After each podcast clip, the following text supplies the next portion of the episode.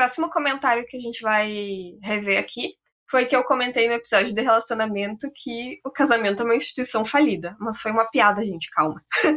um dos argumentos que nós recebemos como feedback foi que, que não deveríamos ter dito, né, que, que é uma instituição falida o casamento e que tem como dar certo dependendo do casal, assim como é na natureza. E deram exemplos de pinguins, araras, periquitos que vivem de casal a vida toda. Mas, assim, eu gosto. Desculpa, gente, estou soluçando, que coisa.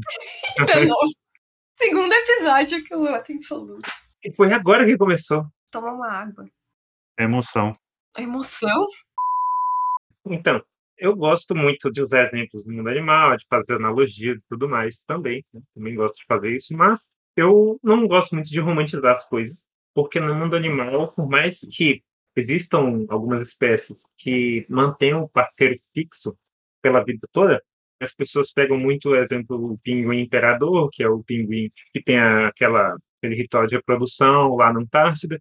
Esses pinguins, eles formam um casal, eles se reconhecem pelo, pelo som que eles emitem tudo mais, é tudo muito lindo ali, romantizado. Mas quando termina a temporada de reprodução, eles se separam e quando começa a próxima temporada de reprodução, que os pinguins se juntam novamente, eles iniciam um novo casal com outro parceiro. Existem pinguins também que mantêm um parceiro fixo, mas estou dando o exemplo do pinguim imperador, que às vezes as pessoas acham que, que é o mesmo para a vida toda, mas não é. É o mesmo parceiro até o final da temporada.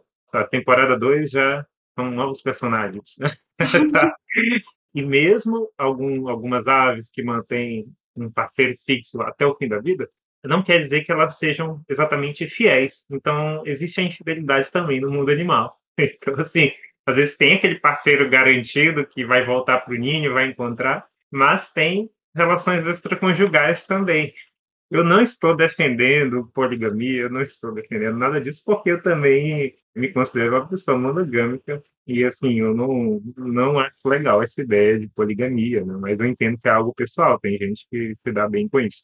Inclusive, vou recomendar um livro, primeiro livro que eu recomendo aqui, vejam só, é um livro chamado O Mito da Monogamia. Aí você fala, nossa, ele está indo contra a monogamia? Não, é só para desromantizar algumas ideias sobre monogamia, tanto entre pessoas quanto no reino animal. Mas eu acredito na monogamia, sim. Socialmente podemos nos manter monogâmicos, apesar de que naturalmente seja difícil de, de se estabelecer uma monogamia, porque você percebe pelo tanto de casos de infidelidade que a gente vê por aí, né? E como parece ser difícil para o ser humano se manter monogâmico.